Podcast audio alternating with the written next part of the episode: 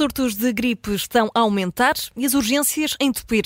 O Ministério da Saúde anunciou que quase 200 centros de saúde vão funcionar com horário alargado durante o fim de ano e a Ordem dos Médicos recomenda o uso de máscara. É nosso convidado Nuno Jacinto, presidente da Associação de Medicina Geral e Familiar, numa entrevista conduzida pela Judite França, Bruno Vieira Amaral e pela Vanessa Cruz. Bem-vindo, Nuno Jacinto. Obrigada por ter aceitado o nosso convite. Pergunto-lhe se pode este reforço dos horários dos centros de saúde aliviar de facto as urgências dos hospitais e se a mensagem eh, está a ser bem passada aos utentes. Não sei se já olhou para a listagem de letras pequeninas que está no site do SNS.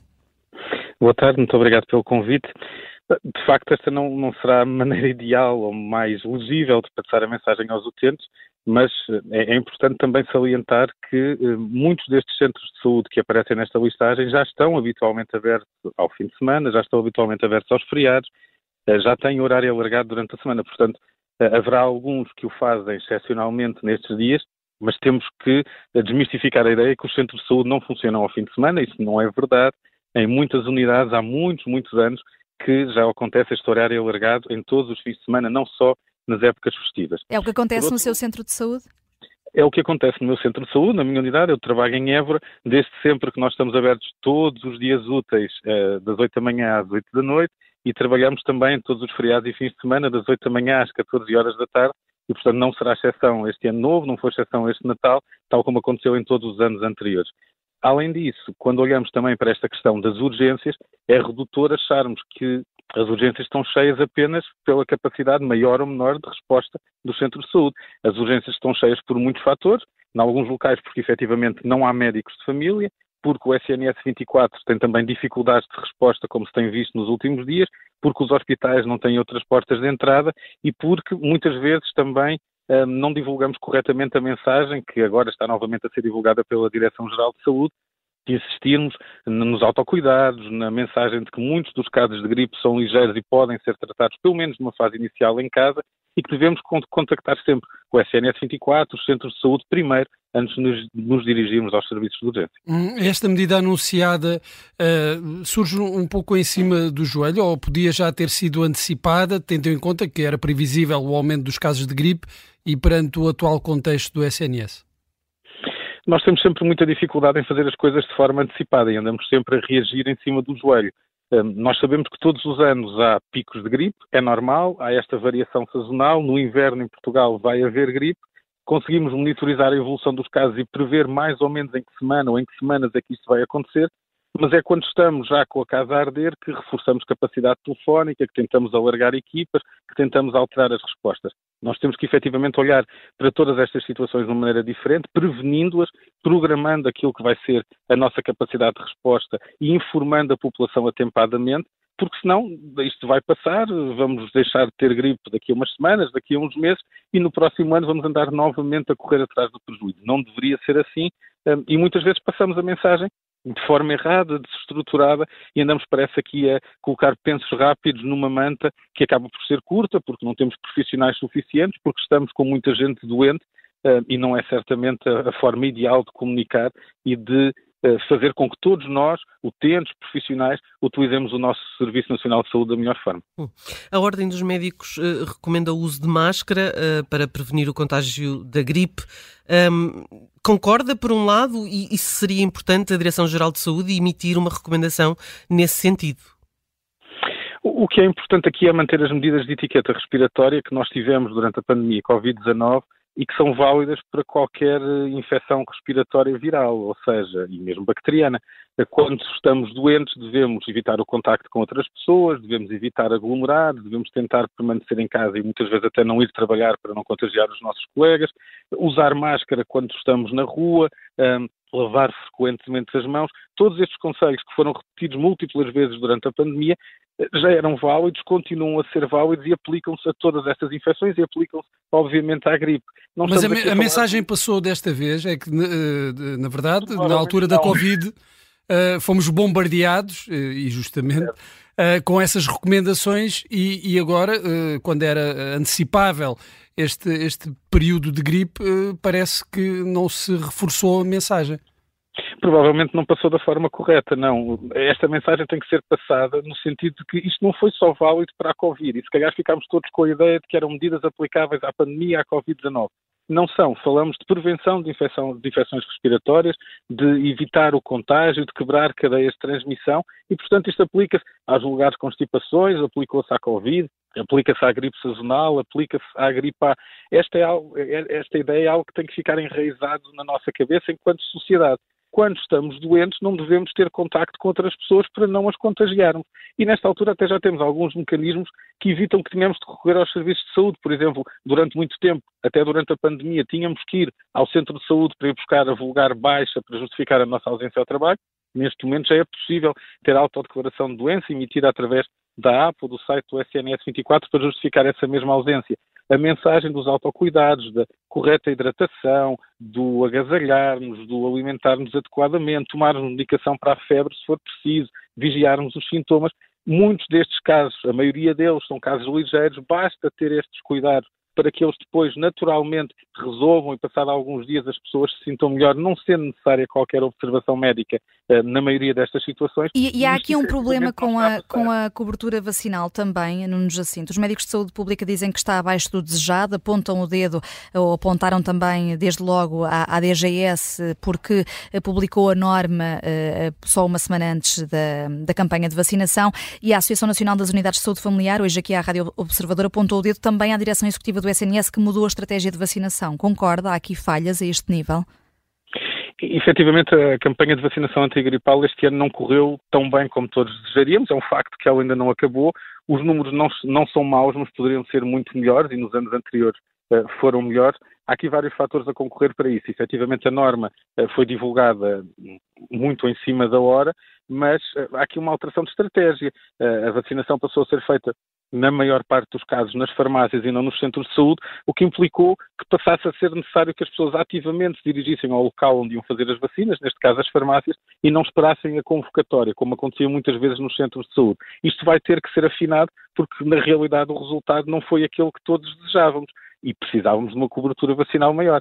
Além disso, há também aqui outra situação, que é o facto de termos uh, muito mais casos de gripe A nesta altura, o que também pode estar a ajudar aqui a que estejam a fugir à cobertura vacinal e, portanto, não termos a, a eficácia desejada, tudo isto junto faz com que tenhamos mais pessoas doentes e, apesar de ainda ser possível fazer a vacinação, é verdade, mas mais uma vez estaremos já um, não no campo da prevenção, mas no tentar tratar uma situação que já está instalada.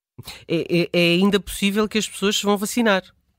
É ainda possível que as pessoas se vão vacinar, claro que sim, é recomendado, quem ainda não o tenha feito, sobretudo pessoas idosas ou pessoas que pertençam a grupos de risco, doentes respiratórios crónicos, grávidas, doentes com diabetes, doenças cardiovasculares, obesidade, é importante que se ainda não se vacinaram, que o façam, porque a vacinação, mesmo que não impeça a 100% o contágio, um, ou, ou, mesmo que tal aconteça e que as pessoas fiquem doentes, a probabilidade é que tenham situações mais ligeiras, menos graves e com menos complicações. Uhum.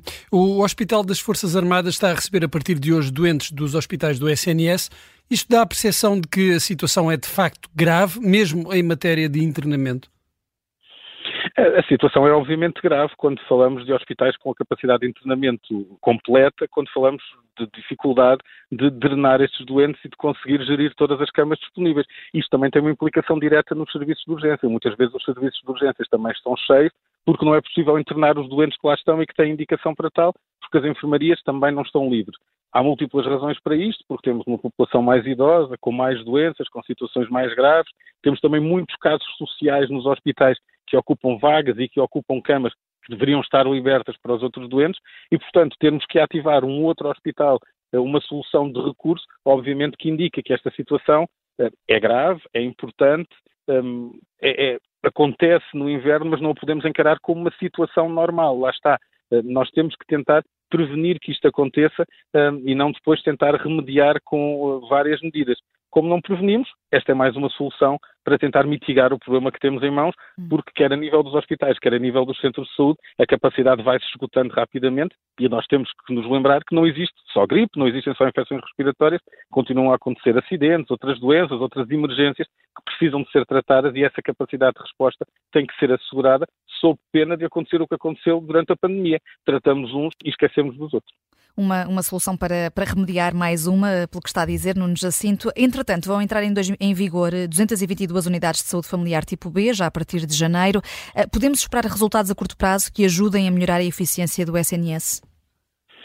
É positivo que estas unidades entrem em funcionamento, é positivo que tenha havido esta passagem mais generalizada ao modelo B, apesar de ser um modelo B com regras algo diferentes daquelas que estavam em vigor até agora e que foram muito atrativas para os profissionais e que trouxeram muito bons resultados em saúde para os nossos utentes. O que é facto é que esta é uma medida positiva.